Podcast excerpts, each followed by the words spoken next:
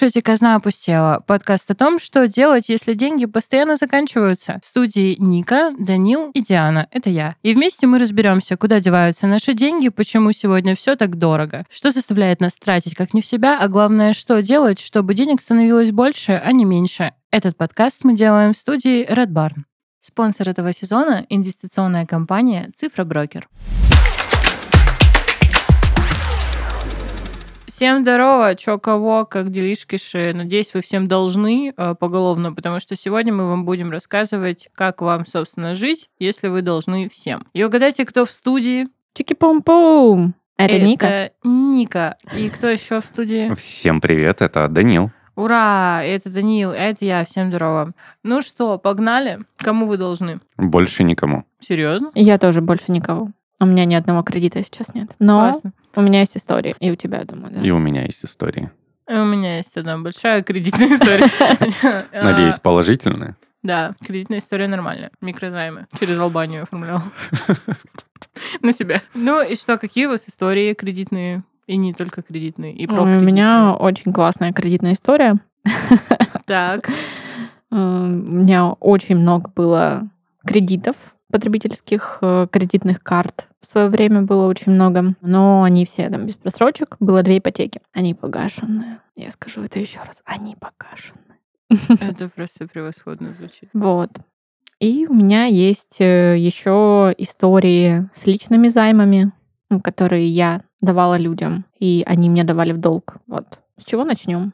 Мне кажется, у меня истории точно такие же, как у Ники, только масштаб в миллион раз меньше. Ника тебе в долг давал? У меня была кредитка не закрытая на 130. Вот, я... Там ежемесячный платеж был 12 500. Я платил 12 500, а долг не уменьшался. Я такой, подождите. 12 500? Ежемесячно по кредитке. Это их же зарабатывать нужно. Да. И причем ты их платишь, а долг не уменьшается. Ну, это прикол всех кредиток. Да. Это было ужасно. Ну, прикол в том, что там большой процент, там Да. Сейчас будет нунота, там используется такая система платежа, когда вначале ну, у тебя большая часть списывается именно в погашение процентов, и только ко второму году что-то выравнивается. Удалось немного раньше с этим разобраться. Блин, ну у меня есть кредитная карта, я ее почти закрыла уже. И главное, что я поняла, это то, что нужно обязательно очень внимательно читать все условия. И я это сделала, слава богу. Ну, то есть мне она нужна была достаточно срочно, но я все прочекала, я поняла, что ну, там есть особые условия, типа если ты с нее переводишь, а не просто ей расплачиваешься, то у тебя, короче, заканчивается раньше времени вот этот беспроцентный срок, и процент какой-то конский потом типа капает. Я этого не делала. Вот. И сейчас у меня где-то ежемесячно, наверное, две... Да нет, даже меньше, 1600, может быть. И все. Ну, я типа туда кидаю, не снимаю, и оно там вот лежит. Ну, давай с твоей историей прям ее подробно сначала посмотрим. А чё? Ну, это интересно. Ты сейчас э, как бы действующий заемщик, получается. Мгм. Ты считаешь вообще себя заемщиком? Ну, у тебя кредитка, это же так? Это так просто? Не, я Это так должна денег. В смысле? Типа, это я осознаю. Все окей. Но это не первый мой кредит. Первый кредит я взяла... У меня была возможность... Я, короче, маме телефон подарила, а как только устроилась работать. И у меня была возможность выплатить, ну, просто за наличку его купить. Я на него в целом чуть поднакопила. Но я взяла кредит, потому что там... проц- Ну, короче, там переплата была что-то около 1200 всего. Вот, и я взяла его на год, там абсолютно нормальный был ежемесячный взнос, это что-то типа до 2000. Вот, я его взяла просто, чтобы себе кредитную историю какую-то на всякий случай, А, чтобы ну, она ну у меня это- была, выплатила да. и все, закрыла, и норм. Окей, разумно. Как кредитка появилась-то? Да, блин, стихийно. Позвонили и сказали, специально для вас. Да, конечно. Лучшее раз предложение в мире. Просто знаете, что вы можете мне звонить абсолютно каждый раз по таким а, вопросикам. Я нет, вам не скажу никогда. Да нет, конечно, не так. Мне просто нужно было что-то купить. Я уже не помню, что именно, но поняла, что мне проще будет э, просто сейчас быстро кредитку взять и все. Ну, как бы. Слушай, а ты рассчитывал на то, что ты погасишь э, ну, долг в этот беспроцентный период? Там же есть беспроцентный Четыре период. месяца, да. А, Ну, чаще всего. Да, я думала, что я сделаю так, но я такая, типа, кого-то обманываешь. Ну, это не произойдет так быстро. Вот. э, Конечно, я рассчитывала, что я меньше буду снимать, чем снимала по факту, но я изначально установила себе такой лимит, чтобы это не было что-то космическое. То есть я на всякий случай, понимая, что я моментами могу иррационально тратить, а я все равно установила себе там лимит, И даже с этим учетом, ну, как бы пока норм. То есть я не чувствую, что я прям вот просто ужас, я трачу все деньги, никак не могу ее закрыть и все такое прочее. Ну, То есть, ну, Угу. Норм, Ну, круто, да. Но интересно, что вот статистически банки очень любят кредитные карты, потому что, потому что большинство людей, даже когда их берет, ну, там, их как кросс-продукт продают с каким-то другим продуктом. Не знаю, там, человек вклад размещает, вот, возьмите кредитку. И продаются с идеей того, что вот, смотрите, у вас деньги лежат на вкладе, там начисляется процент, а тут вы можете с кредитки очень классно и легко тратить деньги, возвращать их в льготный период и ничего не платить. Супер идея. льготный Второй период. раз я на это не поведусь. Ника, можешь даже не пытаться. Да, ну в теории это супер идея, но главное, что подводит людей, конечно же, это дисциплина. Люди это же люди, они не машины. И так получается, что вот э, я прям смотрела, когда еще работала в банке, статистику, около 90% людей, кто пользуется кредитками, неважно, вкладчики это или кредитчики, она выдается везде, где угодно. То есть к кредитному продукту, к вкладу, там, к инвестиционному, то есть какую угодно продажную идею можно туда зашить. Вы ее берете, пользуетесь в этот льготный период, потом вам накатывают, например, еще лимита, да, вы такие, вау, круто, деньги еще Мне пришли. доверяют. Да, мне доверяют, я классный. И потом происходит или какая-то внезапная ситуация в жизни, в принципе, э, или, ну, как-то, да, уровень дисциплины падает, ну, там, может быть, эмоции там зашкаливают, рациональное мышление снижается. И человек э, выходит за рамки этого льготного периода. Все, он попадает на процент. Вот. А Потом в середине этого года банки известные банки России, у некоторых была такая опция, что вы можете даже с кредитной карты снимать налично и не платить за это процент. Мгм. Они отменили эти штуки, вот. Да. Ну, разумеется, клиентам там прислали какое-то электронное письмо, которое половина не прочла или даже большая часть. Ну, кто вовремя читает электронную почту, я не знаю. Я захожу раз в неделю, там просматриваю и иду дальше. Все, и люди вот стали попадать. У меня у друга такая ситуация случилась. У него было две кредитные карты одного банка, и он с одной, короче, снимал налично и закидывал на другую. Потом у другой подходил льготный период, и вот так вот он перекидывал. Я говорю, слушай, я говорю, ты, я не помню, какой-то ерундой занимаешься. типа тебе вот, ну, не надоело жить вот в этих каких-то рамках, там, туда-сюда перекидывать. А у него тоже вот случилась какая-то внезапная негативная ситуация финансовая. Не было запаса денег, и он решил воспользоваться кредиткой. И началось. Все, он зашел в эту игру. You're the winner. Welcome. Он до сих пор в ней. Нет, ам, ну, как он сказал, лучший совет, который я ему дала, это взять эм, кредит Обычный. обычный, да, и закрыть э, там одну кредитку и другую кредитку. Почему? Расскажу тебе, это психологическая тема. У кредитной карты и у кредита вот разная психология абсолютно. Когда человек смотрит на кредитную карту и на те деньги, которые там Ну, лежат. он видит возможность. Типа у него есть Да. как будто деньги, а кредит воспринимается как то, Как что он должен отдать. Да, Типа. как долг, М, да. понятно.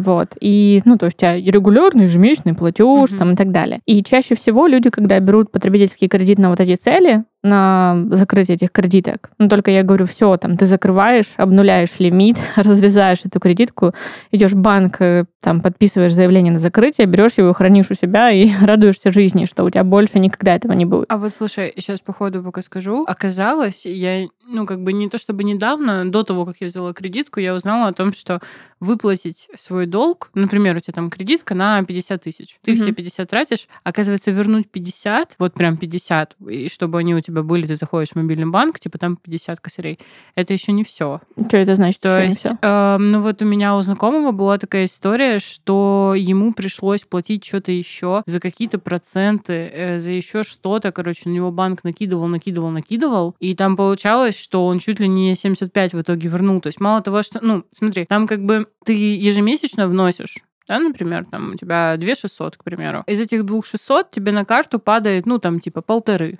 Это процент. Но это еще не все. Вот в конце, короче, получалось так у него, что он еще ходил в банк, типа, там, чуть ли не судился с ними, платил еще больше и вот еле-еле закрыл кредитку. Так делает один банк, э, делал, не знаю, как сейчас, э, желтенький такой. М. Вот. И они что-то прям, ну, жестили с этой штукой, там фиг закроешь их кредитку в целом. Слушай, ну вот э, я вижу по Данилу, что он хочет рассказать свою историю, он прям сдерживается. Давай, Данил, не Это сдерживайся. История про гигантскую долговую яму, в которую я влез из-за азарта и из-за этих самых кредитных карт. Как это получилось? Расскажи, это прям интересно. Ну, в общем, я всегда считал себя человеком. Сейчас многие азартные люди будут себя в этом узнавать. Человеком, который неплохо разбирается в футболе. И с одного известного букмекерского сайта мне Ставки приходит... на спорт. Ну, возможно, возможно, один из, скажем так, один из. Мне приходит ссылка, типа, вот ваша бесплатная ставка, 1000 рублей. Сделайте прямо сейчас. Но я думаю, ну, бесплатно, почему бы не сделать? Я делаю ставку, проигрываю. Потом начинается следующий интересный матч. Я такой, так, я здесь уверен, но ставить не буду. Я смотрю на счет, я даже счет угадал. И так повторяется несколько раз, когда я без ставки угадываю счет, и думаю, а почему я до сих пор не ставлю? Ну, Почему я не осьминог Пауль? да. が И я начинаю ставить. После череды побед начинается, соответственно, гигантская череда неудач. Но меня уже не остановить, потому что я же должен вернуть те деньги, которые я уже вложил туда.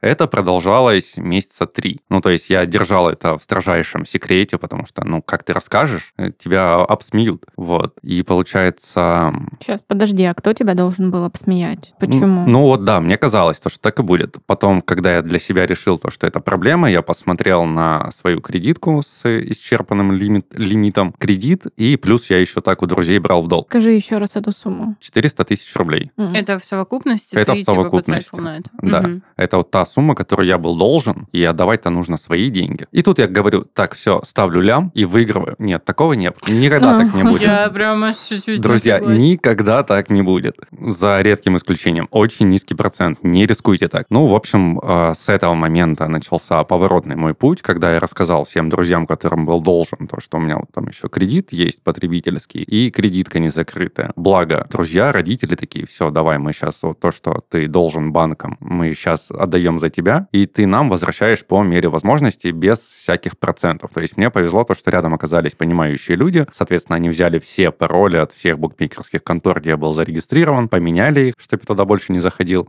Я туда даже больше не пытался заходить. И путь до выхода в ноль у меня занял около полутора лет, когда я каждый месяц с друзьям, там, одному, второму, третьему, там, иногда родителям я давал последнюю очередь, у меня была, ну, мы, в принципе, с ними это обсудили, то, что сначала Мгм. друзьям раздать. Вот, 15-20 тысяч я стабильно распределял между друзьями, а, показывая то, что я не теряюсь, вот вам, так, по чуть-чуть, по чуть-чуть мы вели счет, и, получается, да, где-то полтора года я отдавал эти 400 тысяч. Офигеть, ты молодец. М, Слушай, это ну, друзья хорошие Тебя попались. можно поздравить.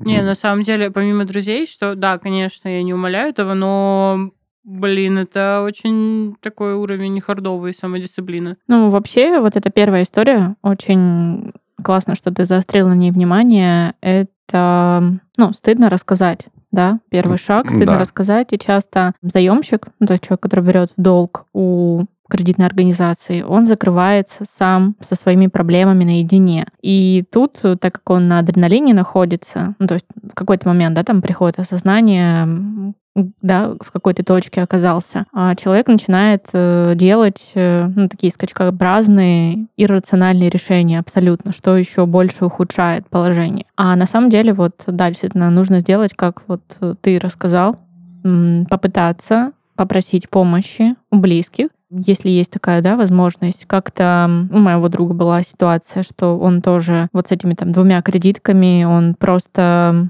мы пошерстили, подыскали ему банк, в несколько бан- банков подали заявки на потребительский кредит, Мгм. и им он закрыл эти кредитки, и потом просто выплачивал потребительский кредит. Там разница в процентах была в 10%, хочу тебе сказать. Но из-за того, что у меня были дикие просрочки по кредитке, у М. меня настолько была испорчена кредитная история, что я, по-моему, там даже 15 тысяч рублей не мог взять больше в кредит, именно как потребительский. Мгм. Зато мне была одобрена еще одна карта на 200 Ну, тысяч. конечно. Слава богу, я такой нет.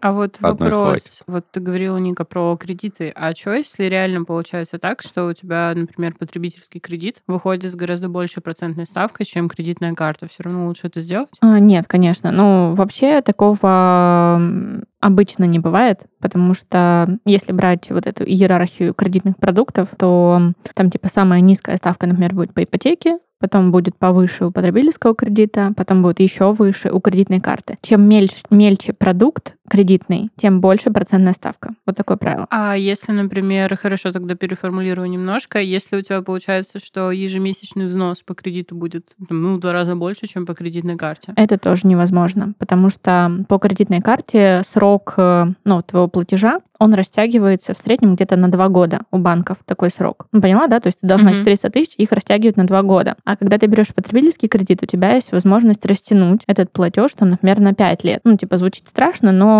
э, так лучше. То есть ты себе даешь время для принятия решений и нахождения... Ну, и плюс можно досрочно погасить Конечно, кредит. конечно. Ну, то есть тут не вопрос в том, чтобы поменять, да, там, шило на мыло. Тут вопрос mm-hmm. для того, чтобы сначала снять с себя эмоциональное напряжение, ну, потому что ты в шоке, да, ты там в панике. Тебе нужно найти решение, какой-то путь расписать, такой вот рациональный, спокойный, и снизить себе ежемесячную нагрузку, ну, чтобы потихонечку у тебя кредитная история начала восстанавливаться. Ну, но... или не испортилось. Давайте тогда все равно это проговорим, но тем не менее, брать вторую кредитную карту для того, чтобы погасить первую кредитную карту, это типа Нет, это кринж. история.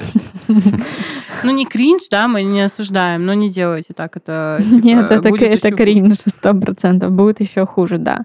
Потом появится третья. Да, и тут э, вот э, как Данил рассказал, что если есть возможность, ты как бы осознаешь, да, там всю эту ситуацию, готов брать на себя ответственность, обратиться к близким, но только близким надо возвращать долги, тоже об этом важно помнить. Обратиться к близким за помощью, может быть, э, есть такая возможность. У меня, мне тоже вот друзья и близкие люди помогали, когда я, финансист, оказалась тоже в такой странно непредсказуемой для себя ситуации. Я думала, что я все просчитываю, но не все.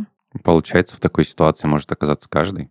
Получается так. Да. Ну, давайте допинаем немножко тему с кредитами. Я что хотела еще спросить. Окей, хорошо. Если кто-то, например, да, взял кредит или кредитную карту, но очень-очень поверхностно, не до конца ознакомился с условиями, или, как это бывает зачастую, их просто не понял, потому что банки, наверное, не просто так очень сильно хитро формулируют свое какое-то предложение. Вот. Ты просто такой, типа, так, ну, вроде бы норм, вроде я 150 дней не проплачу, вроде бы тут как бы процент очень низкий, и все, что остальное вот этим вот языком ты не прочел. А что делать в этом случае? Ну, а в какой точке, скажем так, безысходности ты находишься? Ты уже снял кредитный лимит или просто взял эту кредитку? Нет, ну, смотри, ты не просто взял эту кредитку, и осознал это, потому что там-то понятно, ты можешь такой, типа, о, не, давайте обратно. Все, типа. Ты уже вот понимаешь, что у тебя там долг, что ты его выплачиваешь, и где-то на каком-то месяце ты понимаешь, что ты платишь много, Мгм. больше, чем ты представлял себе изначально. Условно, что вот как Данил говорил, твой долг не сокращается. То есть ты просто платишь, платишь, платишь, и все. Ну, как бы общая сумма, как это правильно называть? Ну, это кредитный общ- лимит. Вот, кредитный лимит у тебя не закрывается, ты просто платишь банку бабки, и все. Причем процентные бабки. Да, да, ну, конечно, ты просто, ну, типа, а, у меня так было в какой-то... Ну, я, правда, сама там снимала. Ну, короче, смысл в том, что я такая, типа, ага, то есть я кинула два с половиной косаря, а на кредитку мне упал косарь. И я такая, м кажется, это до хрена. У меня, конечно, с математикой было не супер вау, но, кажется, это все равно много, учитывая, что это, типа, ежемесячно. Ну, то есть у тебя, у меня была переплата э, в месяц, получается, полторы тысячи. И ты подумала, что, кажется, корпоратив у банка в этом Я году такая будет думаю, классный. Да, наверное, они просто очень сильно шиканут. Смотри, ну это такая история. Первое, м, нужно вот увидеть э, размер своего кредитного лимита. Ну, то есть тебе нужно это понимать. Зайти в приложение прям, да, там и посмотреть, какой размер у тебя кредитного лимита. Если, например, ты использовала там 150 тысяч из 300, да? Хочу прям зайти и посмотреть. Давай, смотри. Ну вот у тебя или там, например, 100 тысяч это кредитный лимит, там ты использовала только 20. То есть у тебя 80 тысяч еще есть доступных. И ты приняла для себя решение, что все, ты осознала, кредитные карты это э, ну, Тут вот зло. написано, смотри, например, платеж для беспроцентного периода. Вот, смотри, вниз, вниз листаешь, и у тебя тут кредитный лимит. Мгм, Видишь? мгм. 41 тысяча, это твой кредитный лимит. Общая задолженность у тебя 42 тысячи, то есть ты выбрала весь Мгм. кредитный лимит и плюс еще немножко процентов должна. Ну, немножко там, косарь. Мгм. Вот. Мгм, Косарь 476, должна процентов. мгм. А, Соответственно, когда ты будешь, если вдруг там, не знаю, там тебе придет премия какая-нибудь или еще что-то, такая десятку вкинула туда, Мгм. и вот э, насколько Придёт у тебя м, там общая задолженность, например, да, у тебя там будет 31 тысяча. Да. Мгм. Вот ты можешь просто там написать в чат банку или там прийти в отделение, но сейчас, как правило, это через чат можно и вот у тебя кусок твоей, твоего кредитного лимита погасился, ты пишешь им, я хочу уменьшить кредитный лимит. Вот, ну типа до 31, до 31 тысячи, А, поняла? Я поняла, да. И вот таким образом можно от этого освободиться. Ну, то есть э, только нужно постоянно делать вот эти досрочные, это, ну, как типа И еще раз проговори, для чего это нужно сделать? Для того, чтобы освободиться от э, этого кредитного лимита. То есть недостаточно его просто закидывать и возобновлять. Ты будешь его тратить. Это такая психология кредитки. А, все, я поняла. Ты будешь видеть эти деньги. То Короче, есть у меня есть кредитная карта, по факту нужно сделать кредит. тебе нужно да, стремиться к обнулению Мгм. этого кредитного лимита. А, И вот ты будешь его уменьшать, уменьшать, уменьшать. Но есть некоторые банки, которые убрали эту возможность. Поэтому тут, э, если прям дико критично и все это достало, то берешь потреб, ну, потребительский кредит. А, Ну, конечно же, смотришь на процентную ставку, но я скажу, это несложно найти потребительский кредит с меньшей ставкой, чем по кредитной карте, потому что это норма. Ну, сложно, наверное, чтобы тебе его одобрили. Ну, в целом, если у тебя нормальная кредитная история, это несложно. Вот, А вот, э, кстати, на, на твой вопрос. размер кредитного лимита ты зайдешь сейчас вот в приложение, на- например, какого-нибудь зеленого банка, Мгм. и тебе там в онлайне там, до 100 тысяч легко одобрят. Ну, не надо больше брать только. Ну, понятно, да. чем то, что... Ну, в, в том плане, что если у тебя есть уже какая-то кредитная история, банки, ну, одобряют. Одобряют. А вопрос, а по какой, я знаю, наверное, это глупый вопрос, но тем не менее, по какой причине банк может отказать в кредите, если вот, ну, у меня норм кредитная история? Ого, Это миллион причин. Ну, миллион. да, я знаю, но это как будто бы, знаешь, типа странно. Я когда выбирала, в каком банке взять кредитку, я изначально не в этом хотела взять. Мгм. Изначально хотела взять в другом банке, австрийском, потому что, ну, как бы понадежнее, потому что другие условия были, потому что более прозрачно все. Вот. И потому что В тебе нравится меня- торт Захер или какой-то... Да, да, да, да. Вот, ну, у меня штрудель. просто у меня просто была дебетовая карта есть этого банка, и в целом, ну, не знаю. Ну, было типа, бы удобно, типа, да? Да, да. Вот. Смотри. все-таки. Ну, это такая тема, что, ну, банк это машина. Вот сейчас я вам рассказываю таинство оценки заемщика. Инсайты вообще-то сейчас происходят. Да. Слушайте. И банк э, там на той стороне где-то, да, там есть люди. То есть на каком-то этапе ну, как правило, на таких э, маленьких э, кредитных продуктах люди не участвуют в процессе одобрения кредита. То есть это машинный процесс абсолютно. И ты, когда заполняешь анкету, вот твой образ, все, как бы не ты физическая, а твой образ, как будто бы заемщика, он проникает в эту банковскую систему. И в зависимости от периода, ну, то есть в какой фазе экономического кризиса мы находимся, знаешь, там еще там что-то, банк выбирает э, условно портрет себе заемщика, какой ему нравится. Ну, то есть он хочет выдавать только там каким-нибудь корпоративным клиентам, ну, у кого у них зарплатные проекты. Так обычно бывает вот в кризисные такие времена. То есть банки перестраховываются, им же все-таки нужны нормальные заемщики, которые будут возвращать деньги, да? Ну или возможность самим вернуть деньги. Ну да, да, да, чтобы была возможность сами вернуть деньги, ты прав. А, вот. эм, либо это будут какие-нибудь группы заемщиков, которые уже брали хоть какой-то один кредит, то есть и к ним система будет лояльней. То есть, если ты вообще там брала какой-нибудь первый или второй в своей жизни кредит, то это просто может быть вот такая машинная отбраковка.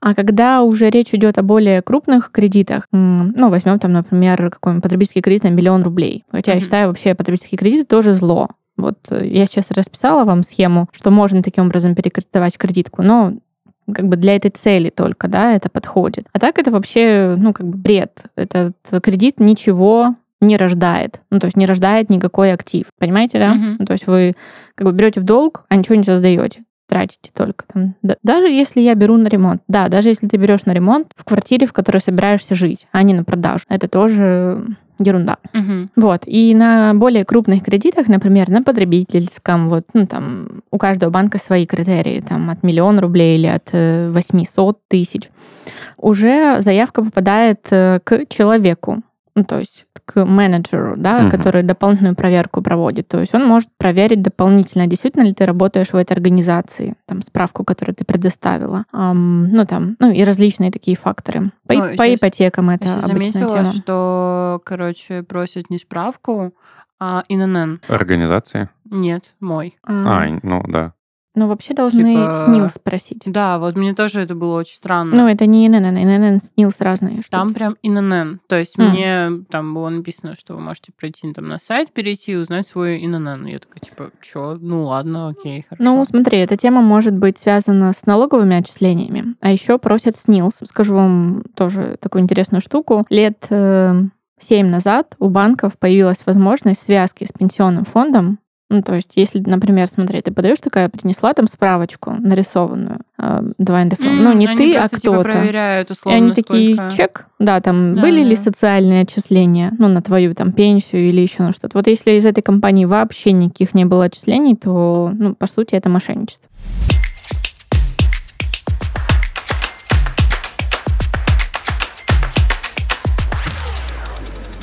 Инвестиции – доступный и современный способ увеличить или сохранить свой капитал. Однако в текущих реалиях даже опытные инвесторы боятся рисков и теряют деньги, ожидая лучших времен. В новой рубрике вместе с экспертами нашего партнера Цифра Брокер мы обсудим, где искать возможности в нестабильное время, с чего начать и как сделать кризис частью своей инвестиционной стратегии. О том, как собрать работающий инвестиционный портфель, мы поговорили с экспертами инвестиционной компании Цифра Брокер. Вот что мы узнали. При формировании портфеля имеет смысл ограничить себя 8-12 компаниями из разных секторов. Самый простой для этого способ — поделить вложения на равные части. В идеале активы в портфеле должны слабо или отрицательно коррелировать между собой. То есть нельзя, чтобы все ценные бумаги были из одной отрасли, поскольку они будут вести себя одинаково, вместе расти или падать. Чтобы такого не происходило, оптимальная широкая диверсификация или мера разнообразия между разными инструментами и секторами. Открыть брокерский счет, чтобы начать инвестировать, поможет наш спонсор Цифра Брокер. А чтобы получить больше экспертных комментариев об инвестициях, слушайте подкаст «Казна опустела». Цифра Брокер — это новый бренд инвестиционной компании Freedom Finance, одного из крупнейших российских брокеров с почти 15-летним опытом работы. Компания обладает профессиональной командой с глубокой экспертизой в фондовом рынке и готова предложить клиентам лучшую поддержку, опытных консультантов и аналитиков, уникальные инвестиционные продукты и персональное сопровождение. Здесь вы сможете выбрать среди уже готовых и проверенных идей для инвестиций, обсудить свои финансовые цели со специалистами компании, а также открыть брокерский счет бесплатно. Цифра брокер поможет определиться со стратегией, инструментами инвестирования и грамотно сформировать портфель, устойчивый к рынку и другим возможным событиям. Для того, чтобы начать, достаточно оставить заявку на открытие счета по ссылке в описании выпуска. Развивайте свою финансовую осознанность вместе с подкастом «Казна опустела», а о вашем капитале позаботится Цифроброкер. Цифроброкер. Все в цифре.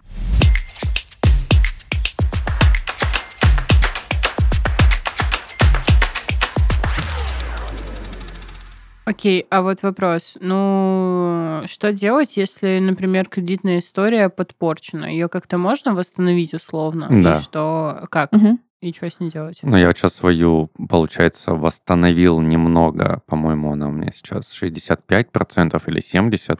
А из есть 10. какая-то единая штука, где ты можешь узнать? Да, есть интернет-ресурсы различные, есть самый популярный интернет-ресурс, который позволяет тебе узнать свою кредитную рейтинг кредитный. А, Ты правильно говоришь, Данил, это называется бюро кредитных историй. А, У нас в стране есть несколько бюро кредитных историй. Короче, это такая база данных, куда банки сливают свои кредитные истории. Они по-разному называются, вы прям можете зайти и в поисковике в интернете поискать бюро кредитных историй. Можно также обратиться к своему банку и спросить у него, а в какое бюро кредитных историй вы отправляете мою кредитную историю. В общем, у гражданина России есть возможность один раз в год заходить вот на сайт любого бюро кредитных историй, то есть, ну, например, у вас там пять банков, да, они хранят свои данные там вот в двух бюро кредитных историй. Вы заходите в каждое бюро кредитных историй, э, и раз в год можете делать выписку. Ну, то есть вы можете заказать это в интернете, это на сайте просто делается.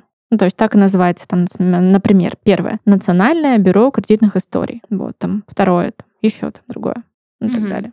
Прикол. Вот. И как бы ее просматривать. И там будет рейтинг отображаться. Вот ты говоришь, да, там у тебя там 65%. И по сути, что нужно? Ну, как бы, да, там ты погасил, получается, да, кредиты. Я брал кредит на... ну, У меня был очень плохой кредитный рейтинг из-за кредитной карты, потому что я... у меня были регулярные просрочки, потому что я пытался отыграться, а не честным способом решить свои финансовые проблемы. Потом я взял мелкий потребительский кредит в малоизвестном банке, по-моему, на 7 тысяч рублей я его закрыл закрыл за три месяца место. Нет, я его вовремя выплатил, это я точно помню. И потом следующий крупный э, кредит я брал за... Следующий крупный кредит это 65 тысяч рублей на обучение вот именно финансовой грамотности и инвестициям. Mm, круто, вот. крутые Инв... шаги вообще. Вот, я его тоже выплатил вовремя. Мне что понравилось, я беру в кредит в рассрочку вот, по инвестициям уроки, и в первом уроке, в первые две минуты мне говорят, перед тем, как начать инвестировать, вы должны убедиться, что у вас нет никаких долгов и кредитов. Я такой, ах, вы хитрюги такие. Да, я тоже об этом говорю Увидимся всегда. через полтора года. Но я тут тебе скажу, когда ты берешь обучение в рассрочку, проценты платишь не ты, а тот, да. кто предоставляет это обучение. Я это как э, приятно. ИП тоже предоставляю такие услуги, и мы платим эти проценты банку за людей. То есть люди не платят процентов. Прикол, ну хорошо, ладно. С кредитами тяжелая темка. А еще, разобрались. Еще у меня есть такой в голове миф, угу. не знаю, насколько он правдив, хочу у Ники как раз уточнить. А, говорят, что чем чаще ты делаешь запросы на кредиты, даже если ты не берешь, просто делаешь запросы, угу. Тем ниже твой фактор вот этот доверия, рейтинг, он снижается с каждым запросом. А, в моменте. Ну, например, тебе нужен кредит вот сейчас Ну, и у меня рейтинг 100, допустим, условно. Да, там ты подаешь запрос в один банк. Uh-huh. Ну, кто-то бывает, э, ну, действительно, это неправильное действие, что человек там направил запрос в один банк, сразу же там через сайт, потом в другой банк, потом в третий банк и так далее. И когда, если там крупный кредит, эта информация уже попадает, да, потом на рассмотрение, uh-huh. то они, ну, это видно, это видно в программе банковской сколько запросов сделано вот в этот момент, ну, там, ближайшие там, несколько дней, неделю, заявок на кредит. Таким образом, ну, как бы становится понятно, что человек там судорожно ищет э, деньги, ну, то есть, условно, вот это какой-то mm-hmm. негативный фактор. А, мне интересно, а можно ли взять, допустим, кредитную карту, не знаю, там, тысяч на 10, и условно, ну, снять с нее, не знаю, косарь, угу. а потом кинуть, заблокировать ее, и типа ты хороший чел. Ну, а если у тебя никогда это для того, чтобы нарастить хоть какую-то кредитную историю? Ну, типа? например, просто интересно, такое вообще работает? Или ну, вообще это работает в процессе. Ну, то есть хотя mm-hmm. бы там несколько месяцев, вот там полгода ты пользуешься этим продуктом. Ну, например, там снимаешь, да, там пополняешь. Вот так. То есть какая-то активность проходит. Здесь да. Ну, если прям никогда не было кредитной истории и планируется какая-то крупная покупка, например, недвижимости в ипотеку, да, эм, ну, у моих друзей это не было препятствием, сразу вам скажу. Ну, то есть вот они пришли, да, там предоставили. То есть там много зависело от работы, заемщиков, их профилей, там, где они работают, какая зарплата. И, по сути дела, там ипотека — это залоговый кредит. То есть банки тут могут лояльнее относиться к кредитной истории. Но если резюмировать, вот ты задавал вопрос, восстанавливается ли кредитная история? Да, она восстанавливается. И пример э, Данила, Данил тому пример, что она восстанавливается. Вообще она восстанавливается в зависимости от степени тяжести в течение там полутора-трех лет. Как ее восстанавливать? Ну, то есть тут я просто снова буду рассказывать о том, чтобы ее восстанавливать, нужно брать другие кредитные продукты и платить их вовремя. Вот, mm-hmm. вот в чем вот этот порочный круг заключается. То тебе нужно снова доказать э, системе, что ты справился, стал таким регулярным платежеспособным человеком. Ну, э, как правило, люди берут те же самые кредитные карты, например, на маленькие суммы, и вот э, регулярно там, например, пользуются ими и вовремя вносят в течение ну, там, полутора лет условно такая mm-hmm. процедура. И можно заглядывать вот в это бюро кредитных историй, проверять э, свою кредитную оценку. Потешно. Ну, вообще-то не очень, но пусть будет так. Окей, хорошо. А что делать, если, допустим, не ты заемщик? Заемщик же. Заемщик же. Я матчасть выучила, так же? Взаимодатель. Взаимодатель. Ну, что делать, называй если... как хочешь, как бы ты назвала. Окей. Э, ну, что делать, если ты человек, который дает в долг, а не берет в долг? И тут, наверное, больше такой, ну, на мой взгляд, может, я ошибаюсь, этический вопрос. Мне вот всегда говорили с детства, не занимай и не бери в долг у друзей никогда. И не Классный делай э, с друзьями никакого прям бизнеса. Вот прям Ты понимаешь, Потому почему это Потому что из-за денег ссорятся люди постоянно, всегда. Ну, это же, типа... Да, потому что смешиваются, собственно, социальные роли. Ну, как бы с друзьями у вас одна социальная роль и одни запросы. Вы можете быть, э, не знаю, там, эмпатичными людьми, поддерживать друг друга. Но у твоего друга может быть очень плохой уровень э, финансовой дисциплины какой-то. У меня, ну, в жизни я встречала разных людей и друзей в том числе, с разным уровнем вот этой ответственности с деньгами. То есть я человек очень высокой ответственности в отношении денег. Если я говорю, что там я там, верну деньги, например, 15 числа, то я верну их 15 числа. Я не буду, например, там, звонить и говорить, слушай, ну произошла такая ситуация, и рассказывать там сложности ситуации, и как бы эту ситуацию возвращать человеку, который мне занял деньги. Но это же не его проблема, это моя проблема. Он мне их дал, и я ее как-то должна, да, решать. Причем он уже решил одну твою проблему. Да, а я ему другую подкидываю. Мгм. Вот. И самая частая история вот в таких э, личных займах, это... Ну, я сама сталкивалась. Ну, то есть я, когда занимала деньги, ты приходишь к человеку, я занимала много раз, ну, прям не один раз, а много раз своему очень близкому человеку из семьи, это родственник, не буду озвучивать, вдруг кто-то услышит этот подкаст из моих родственников и поймет, кто это. Вот. И мой родственник э, хороший человек, там замечательный, вот как я рассказываю, да, там эмпатичный такой, поддерживающий. И я там один раз, да, заняла. Этот человек э, вернул мне вовремя. Потом второй раз снова вовремя вернул. А потом вот попал вот в этот э, круг, я называю это крысиных бегов, да, случайностей, которые у него случились. Вот он там еще у кого-то занимал. И я поняла, что в какой-то момент он занимал других людей, чтобы отдать мне. А потом я оказалась тем человеком, у которого он занимал, чтобы отдать вот тем другим людям. И я к нему, ему там пишу, он говорит, слушай, ну нет денег сейчас. И я вот четко запомнила эту формулировку. Ну, нет денег сейчас. Я такая, круто. А что это значит для меня? Что значит эта формулировка для меня нет Хороший денег? вопрос. Да? Очень. Вот. И человек, который говорит, слушай, ну нет денег, ну вот это либо человек э, с низким уровнем вот этой финансовой ответственности, и ты не можешь заранее понять, ну, какой у человека уровень финансовой ответственности. Вы можете сколько угодно там вести душевные разговоры, рассказывать там еще там что-то. Вы можете даже с человеком прожить 7 лет э, вместе в браке. Уже пошла моя Ну, личная например, история. Например, да, просто. Да, вот. И ам, будете смотреть вместе артхаус и думать, что вы такие прям невероятно культурно возвышенные люди, а потом, когда будете разводиться, у него будет э, психологический кризис, ну там депрессия, может быть. И ты к нему придешь и скажешь, слушай, у нас как бы кредиты с тобой на двоих там около двух миллионов, ну там миллион семьсот. Это наши с тобой кредиты. Ну то, что они на мне, да, там это ну, мы же их в браке брали, там ты давал свое согласие, мы там это были, кстати, инвестиционные деньги. То есть мы брали под 1%, низкий, Ага. низкий процент, ну, около там 9-11%, и вкладывали, даже не буду озвучивать процент, очень высокий, очень большой процент. Выше процент, выше риск. Да, и это был огромный риск просто, и мы когда, ну, то есть э, мы перед принятием решения с супругом все это обсуждали, и то есть я понимала, что раз кредиты на мне, то как бы, ну, то есть мне как-то нужно быть ментально готовой к тому, если вдруг риск произойдет и эти деньги, которые мы вложили, не вернутся, то нужно будет их отдавать. Это когда ты смотришь на сумму, да, там, миллион семьсот, ну, она кажется достаточно ну, такой крупноватой для того, Ну, чтобы... для того, чтобы один человек ее погасил. Когда ты делишь ее пополам, это посильно. Ну, то есть понимаешь, да, вот, вот в оценке риска ты как бы внутренне принимаешь решение. И вот наступает момент, когда вам нужно разделить эти кредиты, например, и, ну, сначала ты сталкиваешься с тем, что там твой близкий человек, который был тебе близок вот последние семь лет, а, с которым вы полностью интегрировались друг в друга, он тебе, ну, в силу, скажем так, ментальной, физической, психологической возможности не может помочь.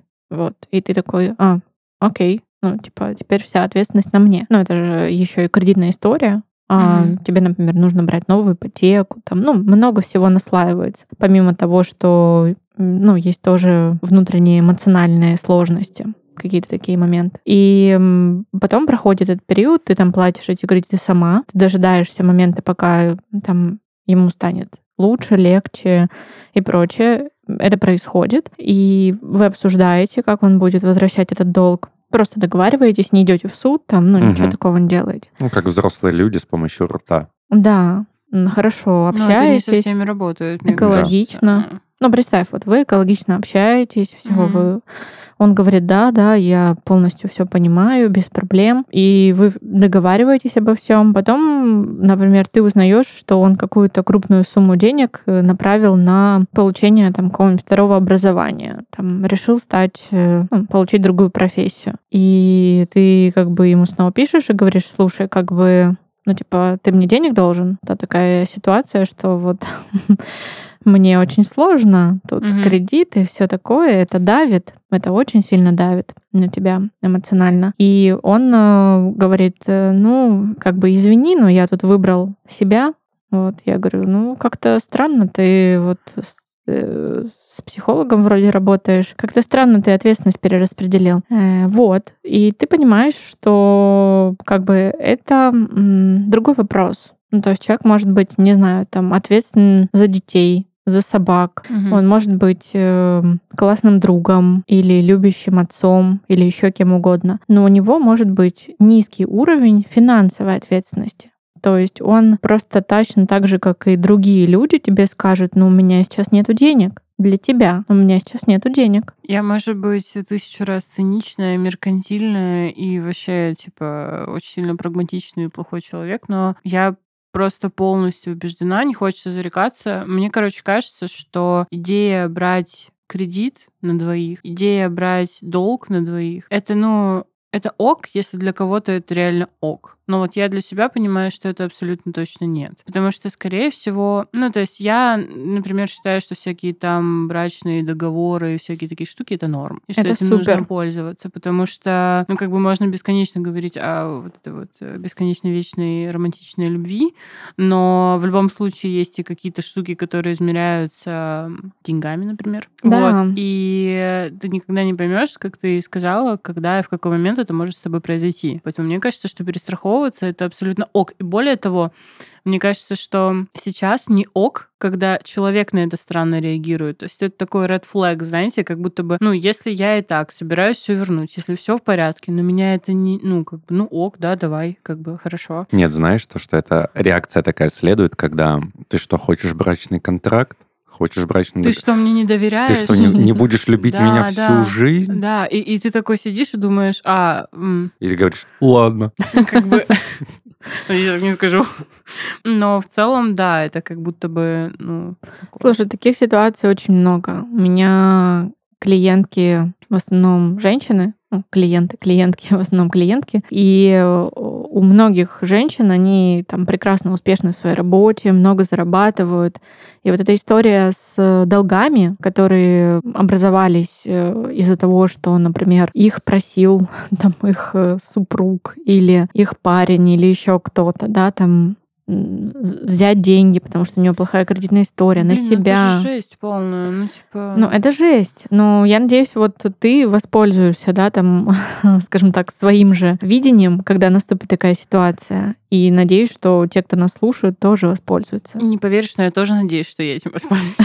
Мне просто кажется, что, блин, хорошо, если вот, ну, там, я смогу с кем-то расстаться на хорошей ноте.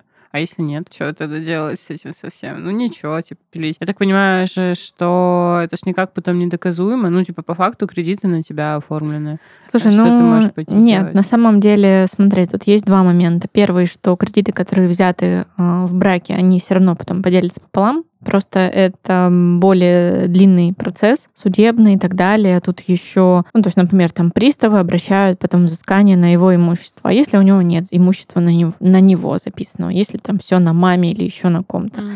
А если э, он работает, например, по какой-нибудь черной заработной плате, это распространенная история в России, и тебе будет там по 2000 каждый месяц капать э, на твою карту, и а, При там- условии того, что он должен миллион условно. да, Мгм. да. Ну, то есть То есть 50 это тысяч в сложность. Примерно надо нифига. подождать.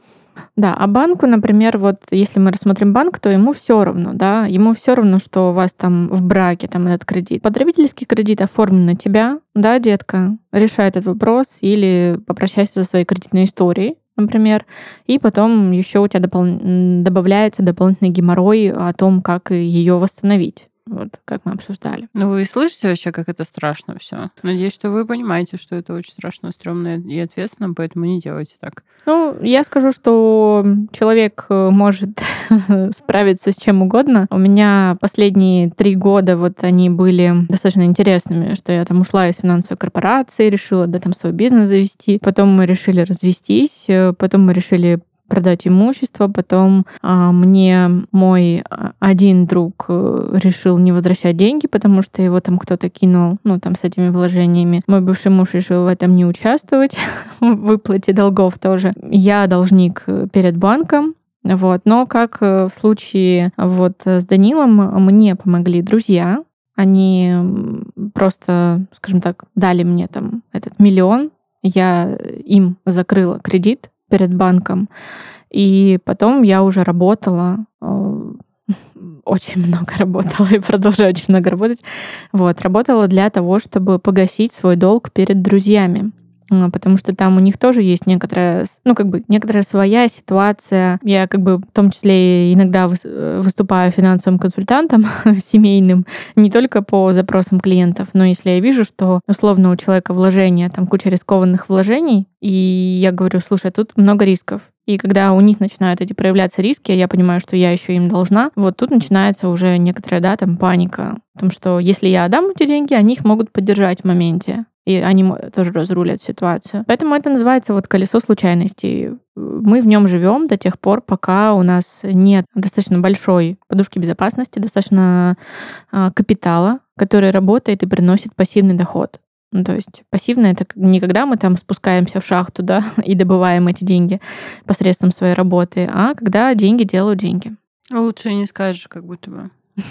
Возможно, давайте резюмируем. Да, если резюмировать, как быть если твой близкий занимает э, деньги и не отдает, э, да, принять этот опыт. Начните с последней стадии. Да. Ну, для меня, э, ну, как бы правильным выбором для меня явилось принятие. Ну, то есть все, понять, что эти деньги тебе могут никогда не вернуть. Принять этот опыт и использовать его в будущем. Можно сказать еще, да, Господь Иисус перестать занимать своим близким. Классный опыт у меня был. С недавних пор я могу занимать людям сам уже. И иногда обращаются. Для каждого человека у меня есть правило, то есть не больше той суммы, которая для меня будет э, значительной. То есть, условно говоря, 10 тысяч рублей я могу занять. И я понимаю то, что если человек начнет также, также теряться и в какой-то момент скажет, денег нет, но вы держитесь, вот, я продержусь. Вот, то есть для меня это не будет такой критичной суммой. Вот, ну и опять же зависит от ситуации зачастую. Был знакомый, ключевое слово «был», он начинал с малых сумм, типа, займи 500 рублей, без проблем на. Через неделю отдает. Проходит две недели, займи тысячу на две недели до аванса. Хорошо, на тысячу. Он дошел до несгораемой суммы в 10 тысяч, после которой успешно потерялся. Потому mm-hmm. что Прям как Марио, слушай. Да, еще 6 он мне возвращал, а вот 10 уже нет. Я говорю, верни сколько есть. Он говорит, вообще нет. Я говорю, верни 100 рублей. Он такой, нет 100 рублей. Я говорю, серьезно, у тебя сейчас сотки нет, ты не можешь сотку скинуть? Он говорит, нет, у меня ноль. Я говорю, когда будут? Он говорит, через неделю аванс. Пишу, через неделю у тебя аванс сегодня, верни 500 рублей хотя бы. Нет, денег нет. Я говорю, у тебя же аванс был? Он говорит, да, но денег уже нет. Ну, тут это схема старая, что денег нет для тебя.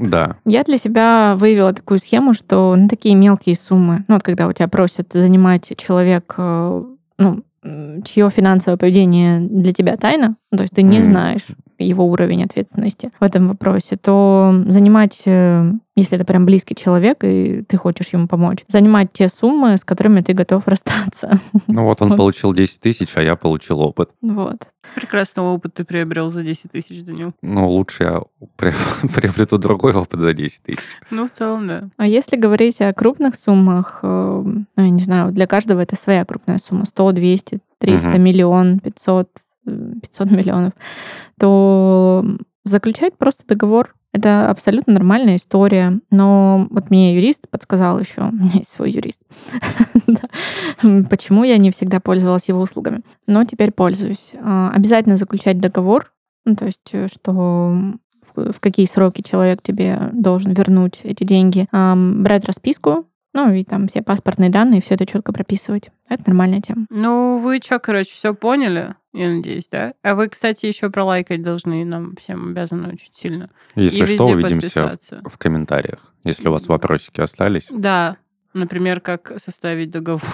Или спросить у меня, на кого бы я поставил в Лиге Чемпионов.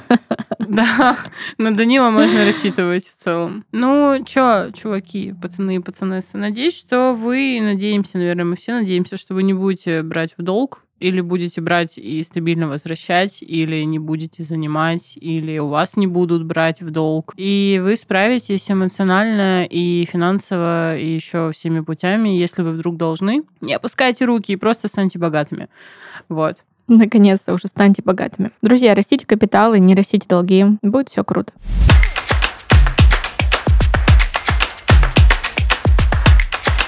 Ну что, это был подкаст «Казна опустела». Всем чики-бомбони и Ника. Пока-пока, друзья. Данил. Всем пока, друзья. Пока!